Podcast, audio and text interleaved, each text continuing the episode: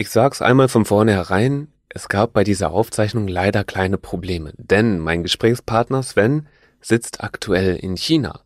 Und obwohl es in der Regel gut funktioniert, dass man sich übers Internet unterhält, gab's heute zwischendurch einige kleine Abbrüche. Ich hoffe, man hört das nicht allzu dolle raus und wünsche auf jeden Fall trotzdem viel, viel Spaß mit der Episode. Naps. Neues aus der Podcast-Szene. Hallo liebe Podcast-Freunde, hier ist Steffen vom Podcast.de und ich sag Hi, willkommen zurück bei Naps. Wenn ihr nichts mehr verpassen möchtet, was in der Podcast-Szene so passiert, dann abonniert den Naps Podcast auf der Plattform eures Vertrauens. Kurze Info vorweg, der Podcast Stammtisch geht in seine Weihnachtsedition. Am 13. Dezember seid ihr wieder herzlich eingeladen, uns zu besuchen hier im Podspace Berlin. Es gibt Punsch und Glühwein und Kekse und wir sprechen wieder über unser aller Lieblingsthema Podcasts. Wenn ihr dabei sein möchtet, gebt gerne Bescheid. Ich füge euch einen Link dazu in die Show Notes ein. Jetzt zum Thema der heutigen Episode. Vor einiger Zeit wollte ich einen kleinen Beitrag schreiben, in dem es um die größten und wichtigsten Podcast-Unternehmen der Welt geht. Dann habe ich so überlegt, welche mir dazu einfallen und dann ist mir aufgefallen, ich kenne eigentlich nur amerikanische und europäische Podcast-Unternehmen. Ich habe gar keine Ahnung, was auf den anderen Kontinenten so abgeht. Und da war meine Neugierde entfacht. Ich dachte, okay, was passiert denn in der arabischen Podcast-Welt? Was geht denn am afrikanischen Podcast-Markt? Oder wie podcastet man denn in Südkorea? Ich habe mich auf die Suche gemacht und probiert herauszufinden, wer mir dazu eventuell Auskünfte geben könnte. Wenn euch noch jemand einfällt, der spannende Insights hat, dann gebt gerne Bescheid. Ich freue mich auf weitere Gesprächspartner. Für die heutige Episode habe ich erstmal Sven Tetzlaff gefunden. Sven hat sich im Sendegate-Forum gemeldet und Bescheid gegeben, dass er aus China podcastet. Er hat einerseits den Podcast Umlauts are overestimated, also Umlaute sind überschätzt, in dem es generell um China-Deutschland typische Themen geht, und dann noch einmal Umlauts Diary, in dem er so berichtet, was ihm in seinem chinesischen Leben passiert. Sven ist Autor, er hat unter anderem das Buch Lee und der Schatz und O'Clock, Japan in Stunden geschrieben. Er ist Chefredakteur bei Katai Media. Das ist eine Agentur, die deutsche Unternehmen am chinesischen Markt unterstützt und wenn ich es richtig verstanden habe, auch genau andersrum. Das kann er uns aber gleich nochmal erklären. Sven ist außerdem Fotograf und seit 2005 lebt er in China. Ich bin sehr, sehr gespannt, wie es ist, vom chinesischen Markt zu podcasten. Ich habe nämlich gar keine Ahnung und deswegen freue ich mich ganz besonders, dass Sven sich heute Zeit genommen hat, um hier dabei zu sein. Sven, herzlich willkommen im NAPS Podcast. Schön, dass du dir die Zeit genommen hast. Ja, hallo Steffen. Hier ist Sven aus dem Studio China. Ähm, ja, ich freue mich und mal sehen, wo die Reise heute hingeht. Ich werde vielleicht ein bisschen was erzählen über die Podcasts hier in der Gegend, über die ganze Technik und was dahinter steckt. Ja, super, da freuen wir uns. Unser Gespräch hier zu takten war ja an sich schon eine kleine Herausforderung, denn du podcastest gerade aus China und bist dementsprechend mir acht Stunden voraus, der ich hier in Berlin sitze. Ja, das ist äh, das ist das Leid, was ich hier habe. Ähm, ich bin dir sieben Stunden voraus, aber ähm, der, also UTC plus eight eben, also acht Stunden vor der Greenwich Mean Time und ich komme immer ein bisschen durcheinander mit der Sommerzeit und ähm, der Normalzeit in Deutschland.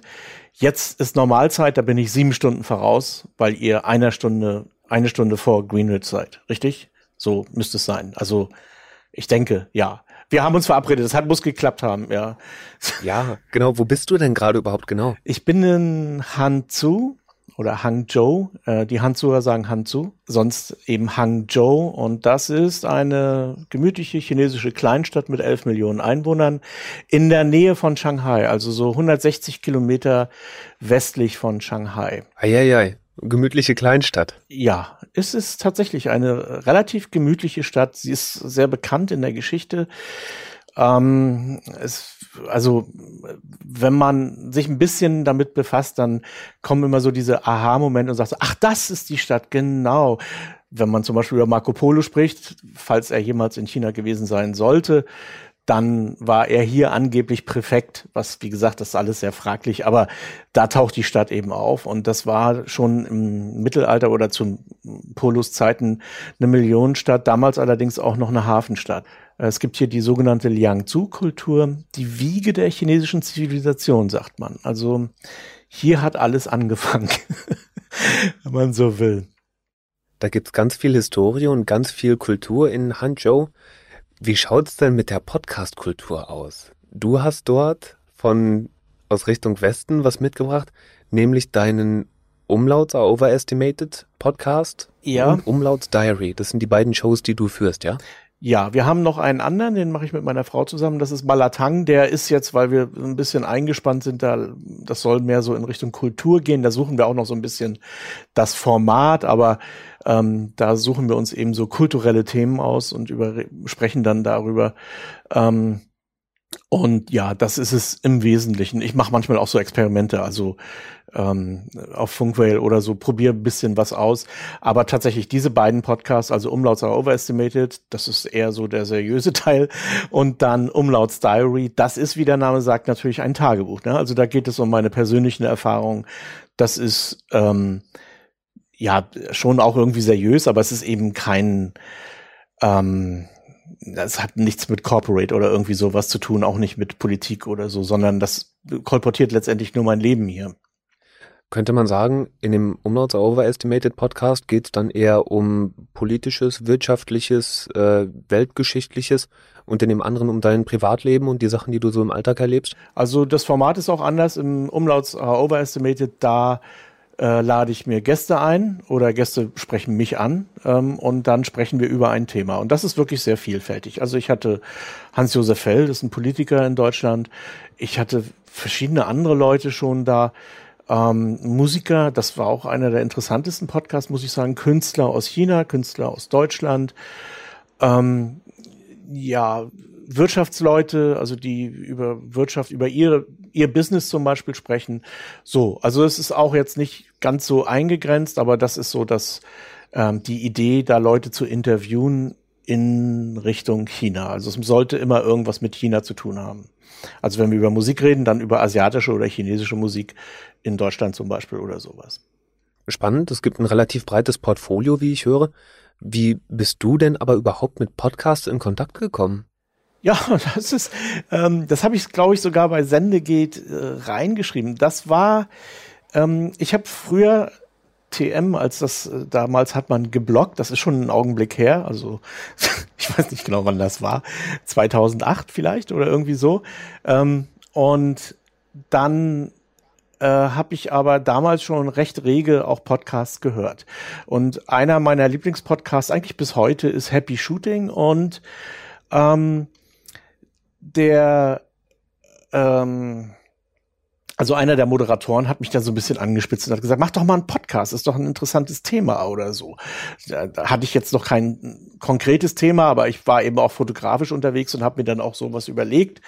Ähm, und dann habe ich gedacht, ja, pff, probierst es mal aus. Und das war dann, waren dann so die ersten Folgen von Umlauts Overestimated, die völlig anders waren als das, was ich äh, heute da mache. Also da bin ich ähm, mit einem Mikrofon durch die Stadt gelaufen und habe Sachen fotografiert und habe das dann praktisch in den Shownotes gezeigt, wo ich lang gelaufen bin und was ich fotografiert habe. Also das war das Format, das ähm, das kam auch ganz gut an, aber das hat mich dann auf Dauer natürlich auch nicht so unbedingt befriedigt. Eben, also das ist nicht so nachhaltig gewesen. Und dann habe ich mir andere Sachen überlegt und dann ja kam das eben so zustande. Also das ist jetzt auch nicht so gewesen, dass ich einen Plan gehabt hätte, ich mache das so und so und so, sondern das ist eher so gekommen irgendwie tatsächlich. Also ich habe mir dann ja ein anderes Themengebiet gesucht oder eine andere Art der Präsentation. Ähm, es kommt noch was hinzu und zwar 2020 bin ich ähm, nach Deutschland gefahren, weil ich dort eigentlich Urlaub machen wollte, aber dann ist mir die Seuche da reingegrätscht und dann saß ich plötzlich fest in Deutschland. Und das war ja, war irgendwie eine, eine blöde Situation. Ich konnte nicht nach Hause, beziehungsweise war noch nicht ganz klar, wie ich nach Hause komme. Und entsprechend ähm, habe ich dann überlegt, was ich machen kann. Da habe ich dann den Umlautser Overestimated neu konzipiert im Prinzip. Und ich habe in der Zeit, also ich habe mir dann ja vielleicht einen Job gesucht oder eine Tätigkeit gesucht. Und zwar habe ich im jüdischen Begegnungszentrum in Rostock im Max-Samuel-Haus gearbeitet und habe dort, äh, also ich habe da volontiert und habe dann eben fotografiert für die Leute, also für die Begegnungsstätte, habe verschiedene andere Sachen gemacht und dann haben die mich gefragt, willst du nicht auch einen Podcast machen? Habe ich gesagt, na klar, mache ich auch Podcast. Und dann habe ich den ähm, Max Samuel Haus Podcast angestoßen. Dann, als ich wieder nach China gegangen bin, ist der dann so ein bisschen eingeschlafen. Da sucht man jetzt immer noch händeringend nach Leuten, die das dann irgendwann mal ja einigermaßen professionell oder eben überhaupt erstmal irgendwie weiter betreiben, weil da liegt mir schon so ein bisschen am Herzen.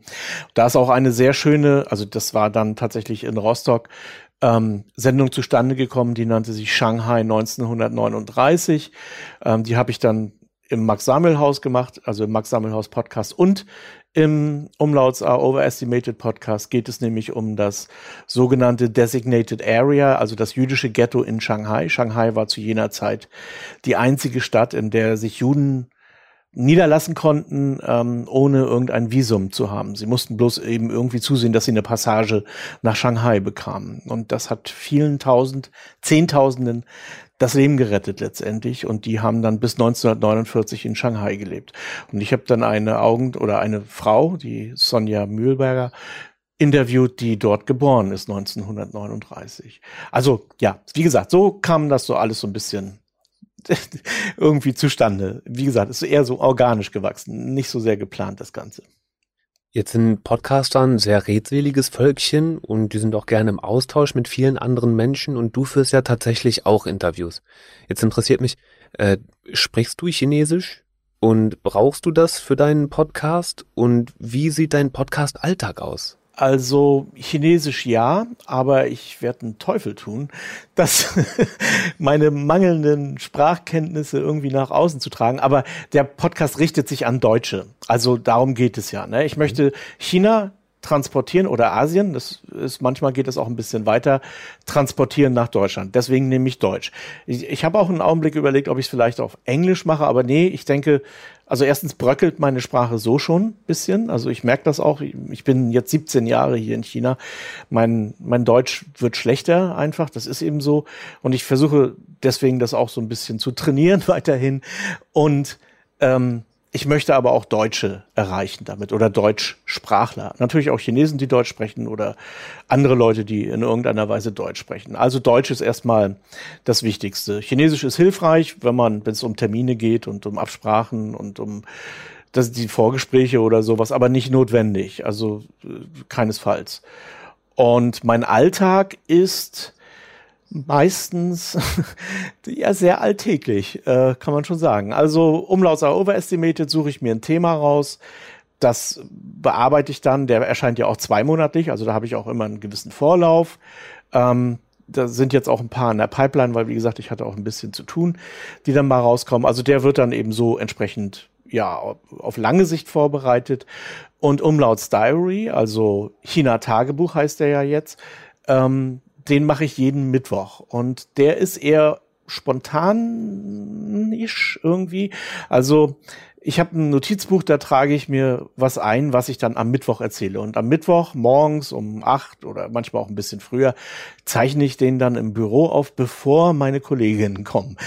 Und das mache ich dann jeden Mittwoch, ähm, wenn das irgendwie geht. Und das ist dann mein Alltag. Und was die Aufzeichnerei betrifft, das ist eher so Standard. Also ich nehme meistens so ein Zoom H6, aber ich habe auch eine DAW. Wenn ich Lust habe, setze ich mich auch vor den Computer und mache das da.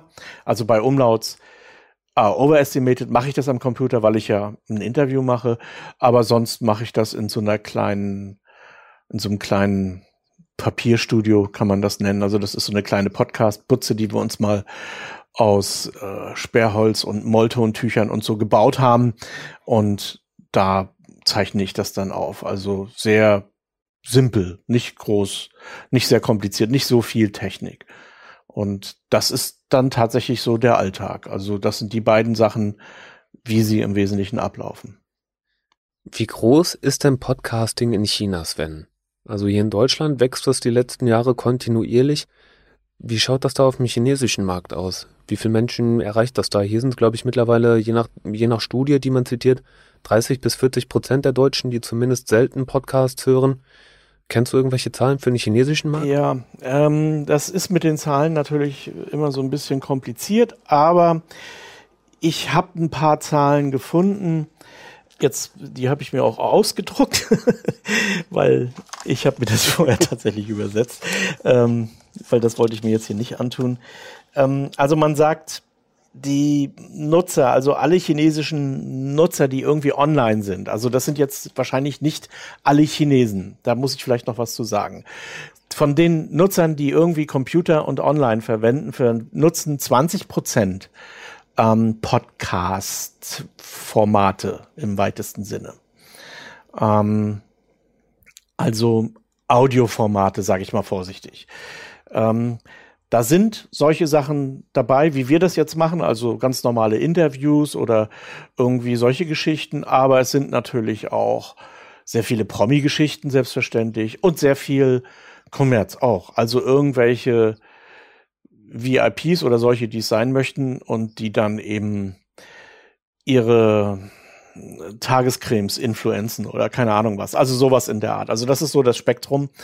Es gibt wirklich keine Nische, die nicht ausgefüllt ist, würde ich sagen.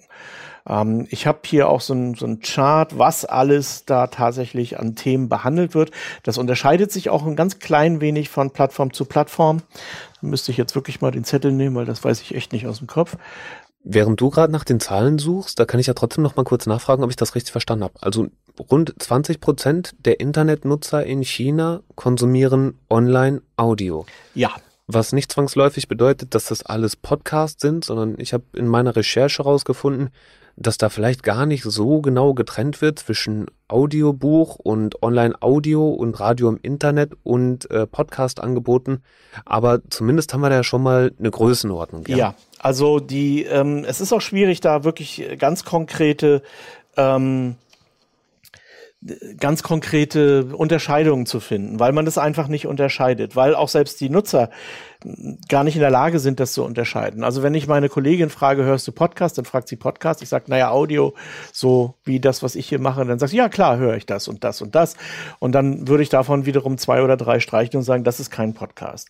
Ähm, also ähm, ja, also es ist nicht so nicht so 100 Prozent übertragbar würde ich sagen. Aber 20 Prozent der Internetnutzer verwenden entsprechend ähm, ja irgendwelche Audioformate oder äh, es geht, also ich habe hier mal so eine Liste, was dazu alles gehört. Also die Broadcast Industry nennt sich das. Ähm, da geht es auch um Live, also das sind so Sachen, die jetzt zum Beispiel vielleicht auf Twitch laufen würden oder bei irgendwelchen Spielen dann eben auf den entsprechenden Plattformen das sind natürlich in dem Sinne keine Podcasts. Sie werden dann erst ein Podcast, wenn man das aufzeichnet und dann an, auf irgendeine andere Plattform wieder hochlädt und dann sagt, das ist hier, was weiß ich, ein Playthrough oder irgendwie sowas.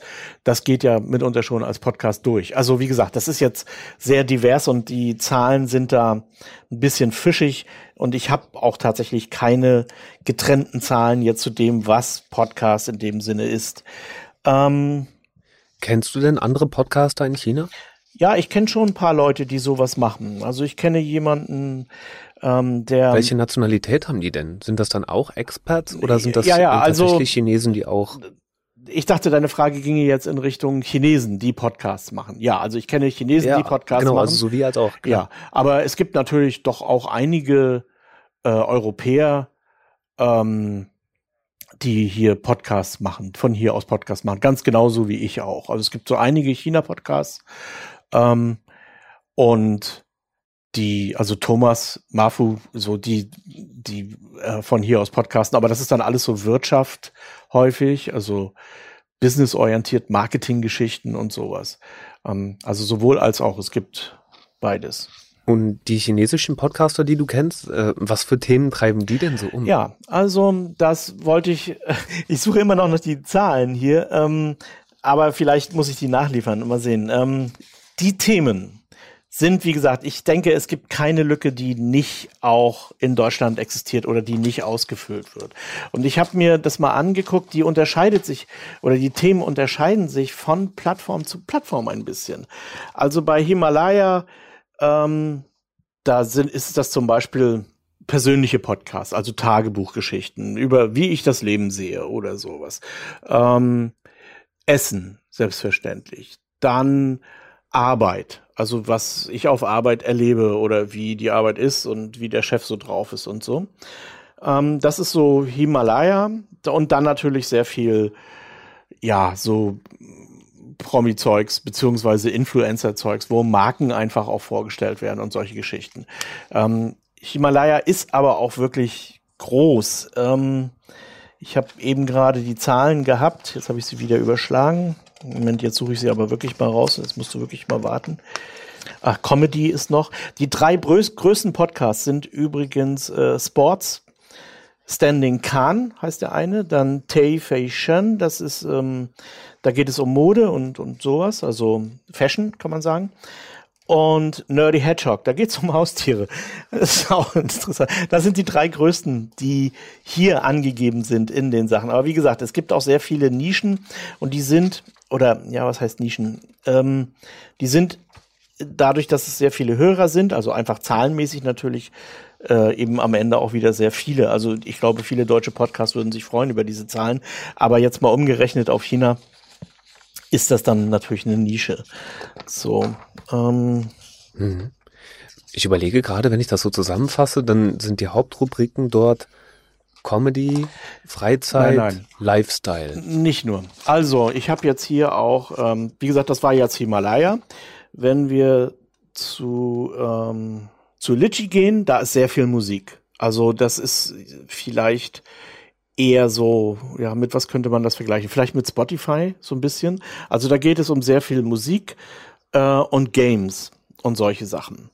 Das ist so deren Beritt im Wesentlichen. Recording, ähm, also selber Musik machen, aber auch äh, Musik von anderen Leuten kolportieren und so Geschichten.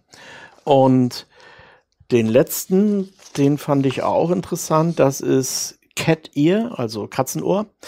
Ähm, da geht es auch so ein bisschen um Sound, aber auch sehr viel Home beziehungsweise so dieses ganze Phantom versammelt sich da.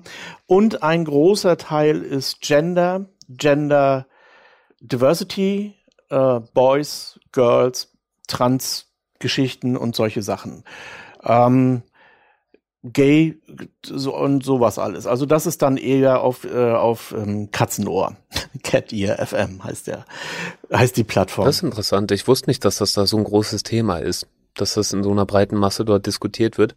War mir nicht bewusst. Naja, wie gesagt, das sind Themen, die die Leute bewegen. Also das, ich weiß nicht, es gibt ja doch auch Blogger beziehungsweise Influencer oder wie man auch will. Ich weiß nicht, ob du diese Makerin kennst, ähm, Naomi Wu. Wahrscheinlich ja. Leider nicht. Nee, aber sie ist sehr aktiv auf allen Plattformen. Sie ist sehr offensiv auch. Äh, und sie ist gay. Und äh, das kommuniziert sie sehr offen. Also man erfährt über sie dann, wann irgendwo eine Pride ist in Shenzhen oder in Shanghai oder irgendwie sowas. Wie die Situation ist in bestimmten Momenten, also wenn es Repressionen gibt, zum Beispiel gegen Transmenschen oder sowas, dann bringt sie das aufs Tapet natürlich. Also es ist schon ein, ein Thema, war es aber auch schon immer. Und man muss auch dazu sagen, auch wenn man das im Westen vielleicht jetzt nicht vermutet, aber diese gesamte Problematik wird hier nicht so heiß gegessen, weil das war auch in der Historie Chinas nie so ein Ding. Also viele Kaiser waren gay letztendlich, aber mussten heiraten. Also selbst der letzte Kaiser Puyi konnte mit Frauen nicht viel anfangen, obwohl er mit zweien verheiratet war. Also lange Rede, kurzer Sinn, das ist kein so kontroverses oder kein so ähm, abseitiges Thema irgendwie in China, sondern ganz im Gegenteil. Ich würde sagen, das gehört schon so ein bisschen zum Mainstream. Worauf ich hinaus wollte, ist eher, dass es plattformabhängig ist. Also, dass sich Plattformen so ein bisschen spezialisieren auf bestimmte Themen. Ich glaube, diese, diese Separation gibt es in Deutschland nicht, meines Erachtens, oder? Ja, die gibt es weniger, obwohl Twitch ja auch deutlich gamelastig ah, ist okay. und hm. YouTube eigentlich auch aus einem Musik-DIY-Background kam, ursprünglich gesehen. Aber die Grenzen verschwimmen da und dass eine Plattform so klares eigenes Profil hat, das ist nicht so üblich, da gebe ich dir recht. Ja, ich schicke dir mal ein paar Grafiken, die sind allerdings auf Chinesisch, vielleicht kannst du die irgendwie online übersetzen lassen oder so. Die nee, ich mache das anders. Ich schicke dir mal einen Link zu einer Webseite und dann kann sich das jeder selber irgendwie mit DeepL oder so äh, rückübersetzen lassen und sich dann und dann so ein bisschen seine Schlüsse draus ziehen. Ähm, die wir, wir haben gerade die die Hörer gehabt, da will ich gleich noch mal drauf zurückkommen, aber jetzt endlich mal diese Himalaya-Geschichte. Also bei Himalaya arbeiten 200.000 Menschen. Ähm, es sind insgesamt fünf, fünf Millionen, ähm, Sie nennen das hier Moderatoren, also Anbieter von Inhalten dort, ähm, regelmäßig. Und es sind ungefähr 300, oder was heißt ungefähr? Also hier steht konkret 328 Kategorien. Und die Bereiche sind, reichen eben von Finanz, Musik, Nachrichtenwirtschaft, Belletristik, Automobil, finde ich interessant, dass das extra genannt wird. Und dann natürlich mit unendlich vielen Unterkategorien. Ähm, und es sind, also Himalaya ist verbunden mit den Mainstream-Medien, also das sind Sina, Forbes, äh, China Business News, äh, Surfing Sanyan und äh, Live Weekly. Ähm, und sie haben aber auch eine sehr enge Verflechtung mit kommerziellen Geschichten. Also das ist dann Alibaba natürlich, Baidu, KFC, Durex, auch sehr interessant, L'Oreal und so weiter. Also ähm, die sind auch ähm, zum Teil beteiligt, beziehungsweise zum Teil Sponsoren und so weiter. Also das Ganze ist schon auch eine kommerzielle Veranstaltung und darum geht es natürlich auch vielen Leuten, die dort mitmachen, ähm, dass sie damit Geld verdienen. Das ist eigentlich äh, bei das über 85 Prozent der Nutzer sagen, dass sie ähm, kein Problem damit haben, etwas Kommerzielles zu sehen. Und auch ungefähr in der gleichen Größenordnung haben Leute gesagt, dass sie ähm, schon für Podcasts oder für Audioinhalte Geld bezahlt haben. Das ist ein sehr hoher Prozentsatz. Ähm, also 85 Prozent Leute, die bezahlen für Podcasts, kann man in Deutschland, glaube ich, nicht erreichen, so ohne weiteres. Ich weiß nicht, was Spotify kostet letztendlich, aber ähm, ich, ich denke, da kommt man nicht ran. Also 85 Prozent halte ich für sehr viel. Und wie gesagt, die, die Offenheit zum Kommerz ist da, weil die Leute natürlich auch sehen, dass sie damit selber Geld verdienen können. Denn das muss man auch sagen, der Podcast Podcast gab es, wie gesagt, seit 2008. Dann ging das so ein bisschen runter. Litchi war fast verschwunden. Und dann eierte das so langsam wieder nach oben, eben auch durch, durch internationale Vorbilder so ein bisschen angetrieben. Aber den richtigen Boost hat es 2020 bekommen. Also da kamen dann eben mal so 20, 30.000 neue Podcasts pro Woche hinzu, äh, pro Monat hinzu. Aufgrund der Seuche. Einfach weil die Leute zusehen mussten, wie sie eben auch vielleicht auf andere Weise Geld verdienen können. Und für manche geht diese Rechnung auch auf, tatsächlich. Also manche verdienen richtig gut mit mhm. Podcasts. Und deswegen vermute ich mal, ist das auch der Grund, dass so viele Leute bereit sind, Kommerz im Podcast zu akzeptieren. Ich weiß, dass wenn Deutsche das jetzt hören, dann stöhnen sie natürlich auf und sagen, ah, das muss nicht sein, das wollen wir nicht und so weiter. Und ich kann das sehr gut nachvollziehen. Ich würde auch aufstöhnen. Aber es ist eben eine andere, eine andere Sichtweise auf die Dinge. Es gibt natürlich auch sehr viele kostenlose Angebote und da muss man dann eben ein bisschen suchen, bis man die findet. Aber okay, deswegen, ich konnte vorhin eine Stelle nicht ganz genau hören, äh, deswegen frage ich noch mal eben kurz nach. Äh, du hast viele Kategorien aufgezählt, die für Podcasting sehr, sehr beliebt sind dort in China aktuell. Welchen Stellenwert nehmen politische Podcaster ein? Ist das auch ein großes Thema oder wird das nicht so viel diskutiert? Doch, doch, das ist schon ein Thema. Ähm, da ist natürlich, es ist völlig klar, dass da, ähm, also eigentlich alle Podcasts werden auch so ein bisschen kontrolliert. Es äh, gibt Themen, wo man allergisch reagiert und dann Sachen streicht einfach, beziehungsweise ähm, die, also man streicht gar nichts, aber man kriegt sie nicht hochgeladen. Also das funktioniert an der Stelle, dass man, dass wenn man es hochladen möchte, das ist mir auch schon passiert, ähm, und man weiß dann am Ende nicht so genau, warum das nicht angenommen wird, warum der nicht erscheint. Also, ähm, also Zensur, ja, gibt es, ist eben so und will ich jetzt auch gar nicht groß diskutieren. Da habe ich auch in meinem Podcast schon sehr viel zugesagt zu dem ganzen Thema. Eine andere Sache ist, politische Themen werden natürlich diskutiert, ähm, weil Politik ist ja am Ende alles irgendwie. Und jetzt gerade wegen Covid und so weiter. Ich habe heute auch ähm, mein, also das Mittwoch, ne, also habe ich meinen Podcast abgeliefert, der heißt eben auch Zero Covid. Da geht es um die Proteste, die aktuell gerade laufen. Ähm, das wird auch nicht alles gelöscht, also da kommen schon auch noch sehr viele Sachen zu durch.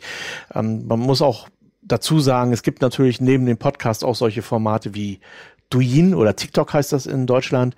Ähm, oder WeChat, also WeSin und äh, Alibaba Schiffung und solche Sachen. Also das sind alles auch Plattformen, ähm, wo solche Formate, wo Audio und audiovisuelle Formate laufen, äh, wo auch politische Themen diskutiert werden, zum Teil auch äh, Satire, also Politsatire und solche Sachen. Das gibt es alles und ich würde sogar sagen, ähm, die, es gibt schon auch einige sehr beliebte ähm, Polit-Podcasts. Äh, da geht es meistens aber auch um chinesische Geschichten, um Sachen aus der Geschichte, die Verbindung oder die ähm, Beziehungen zu Japan oder zu den asiatischen Nachbarn werden da immer wieder thematisiert und solche Sachen. Also das ist, ähm, ist schon da. Also äh, sogar ziemlich viel. Ich muss allerdings auch ehrlich eingestehen,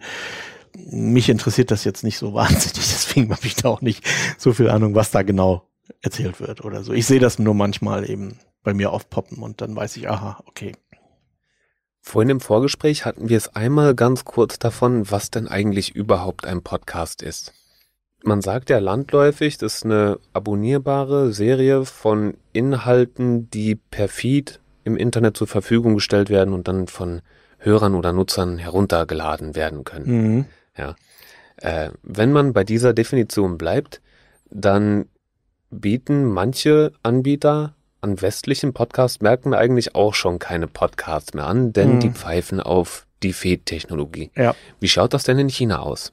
Ist das eine Technologie, die da verbreitet ist oder ist es eher All-One-Plattform? Ja, nee, ist tatsächlich alles sehr plattformzentriert. Ich habe also technisch spricht nichts dagegen. Man kann RSS-Feeds ja durchaus verteilen und äh, iTunes macht das ja auch. Also das ist der einzige in der ganzen Garde, der mir jetzt einfällt, die das auch anbieten. Alle anderen nicht.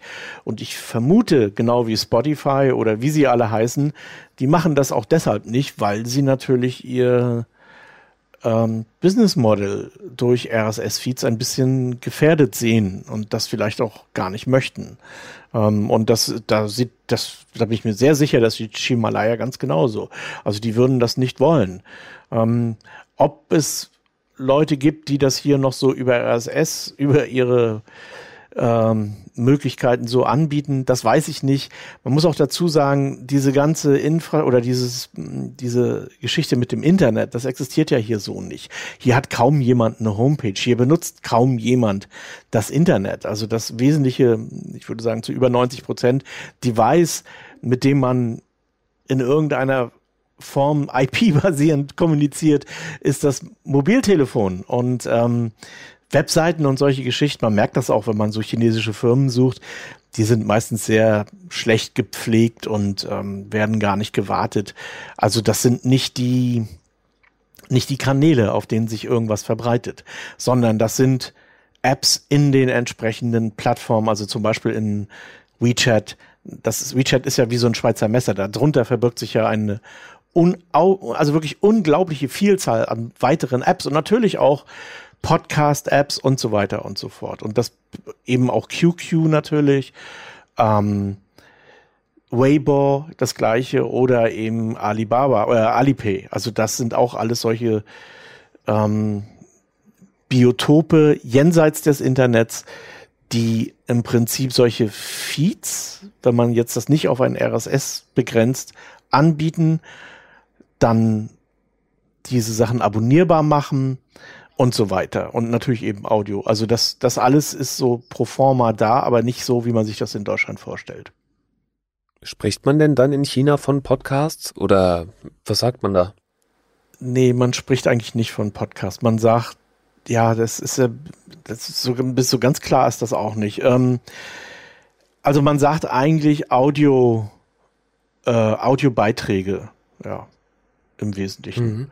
Ähm, also Pod, das Wort Podcast kommt eigentlich nur auf, also jetzt äh, englisch ausgesprochen, ähm, wenn es um iTunes geht, weil da kommt es ja auch her letztendlich. Aber sonst höre ich das eigentlich nicht.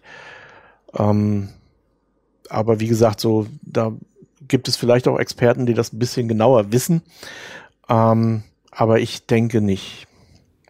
Das ist interessant. China scheint eigentlich schon eine relativ lange Podcast-Historie zu haben. Bei meiner Recherche habe ich ein bisschen nachgelesen und ich habe dort herausgefunden, dass der chinesische Podcast Anti-Wave den äh, Preis von Deutsche Welle für die beste Podcasting-Site 2005 gewonnen haben soll. Ah, okay. Ja? Äh, hast du davon irgendwas mitbekommen? Nee, aber oder ist ich, das jemals irgendwie noch ein Thema gewesen oder ist das ganz vergessen? Ich habe hier eine Zeitleiste tatsächlich, die beginnt aber erst 2008. Und ähm, die Firmen, die da, YY zum Beispiel, die kenne ich nicht, habe ich die gibt's wahrscheinlich auch nicht mehr. Dann äh, steht hier noch, dass zum World Cup 2014 wurde Koala gegründet und noch so andere. Ähm, das hat dann noch mal so eine, so war dann noch mal so ein Boom kurze Zeit.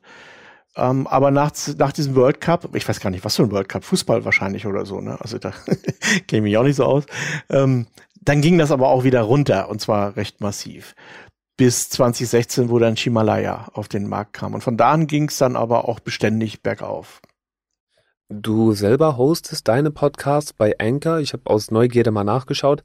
Wäre es denn rein theoretisch möglich, dort aus einem chinesischen, zum Beispiel aus dem Himalaya-Podcast-Ökosystem, heraus zu hosten und dann hier in Deutschland oder in äh, westlichen Staaten auszuspielen? Oder ja, ist da natürlich. einfach der einfachere Weg, dass man das jetzt äh, ganz regulär über Anchor oder Podcaster oder sonst was macht? Nee, das, ähm, also da muss ich gleich zwei Sachen zu sagen. Zum einen, ja, das wäre natürlich möglich, wenn das jemanden interessiert. Also das ist natürlich auch immer eine Frage der Ansprache. Wen möchte man denn erreichen? Will ich Chinesen erreichen, würde ich das nicht machen. Das ist einfach das, das lohnt sich nicht. Ähm, weil da gibt es wirklich bessere Möglichkeiten. Also da würde ich schon auf Himalaya oder ähnliches setzen oder Litchi, ähm, weil ich einfach von ad hoc einfach eine Mordsreichweite habe, ohne dass ich irgendwas dafür tun muss. Ähm, einfach weil sehr viele Menschen einfach mal gucken und probieren und klicken und einfach mal auf das Cover klicken und hören wollen, wie es geht, vielleicht auch auf Empfehlungen reagieren etc. Also das alles funktioniert ja bei Anker aka Spotify nicht wirklich so richtig gut. Das zweite, was ich dazu sagen wollte, ist, ja, ich war auf Anker und ich bin immer noch auf Anker, aber nur aus Verlegenheit. Also, ich habe den gestartet, weil ich dachte, das wäre einfach. Aber es war eine scheiß Idee, ganz ehrlich. Und ähm, ich habe dann ab der Folge 95 habe ich dann tatsächlich wieder eine eigene Instanz aufgesetzt. Also die findet man unter diary.umlauts.de und zwar so, wie sich das gehört, mit Show Notes, mit einem eigenen Feed und all diesen ganzen Sachen. Ähm, und ich versuche eigentlich Anker so ein bisschen abzuwürgen, aber es gibt immer noch Hörer, die dort hinkommen. Deswegen lasse ich es laufen. Aber wenn es nach mir gänge, wäre ich da schon längst weg. Und ich habe tatsächlich das gleiche Ding auch mal mit Funkwhale gemacht, um, weil mich die Technik interessiert hat. Ähm, aber das ist, Funkwell ist genauso wie Spotify oder anders gesagt, Funkwell möchte wie Spotify sein und macht das nicht besonders gut. Ähm, aber sowohl Spotify als auch Funkwell sind eigentlich nicht besonders podcastfreundlich. Deswegen, also ich habe meinen zurück ins Internet geholt, ähm, weil ich ja damit im Prinzip die Reichweite des Internets habe und nicht die einer Plattform. Aber äh, das, ob das so aufgeht, weiß ich natürlich auch nicht. Also ja, wir hatten es gerade eben einmal ganz kurz von chinesischem Hosting. Ich habe bei meiner Recherche auch gelesen, dass offenbar notwendig ist, eine Genehmigung einzuholen, wenn man in China Websites oder Server anlegen möchte. Ist das ein Irrglaube oder stimmt das tatsächlich? Das ähm, stimmt im Prinzip. Also man kann, ähm, also man kann, prinzipiell kann man sofort irgendwo eine Webseite klicken bei Baidu oder irgendwie sowas, so wie in Deutschland auch aber man muss dann seine ID hochladen und äh, weiß ich, noch irgendwelchen Zirkus machen, ähm, damit das dann genehmigt wird. Also es gibt schon irgendwie so ein Genehmigungsverfahren, weshalb die meisten Leute dann einfach sagen, ach komm, ich mache eine Com-Domain, die hole ich mir irgendwo im Ausland oder in Hongkong und dann äh, lasse ich das alles, was bei privaten Geschichten gehen würde, bei Firmengeschichten nicht. Also da wird dann natürlich auch nochmal nachgehakt. Und dann siehst du, wenn du eine chinesische Webseite öffnest, da ist ganz unten so ein Symbol, das sieht so ein bisschen aus wie so ein Schild. Äh, und das bedeutet im Prinzip, diese Seite ist, äh, wie heißt das bei Twitter, ist signed oder so, also die ist echt sozusagen, ist keine, ja, keine Falle, kein, ist nicht irgendwie, also die ist genehmigt. Hast du denn noch irgendwas auf dem Herzen, was du dem deutschen Podcast-Markt mitgeben möchtest? Nee, erstmal, also dem,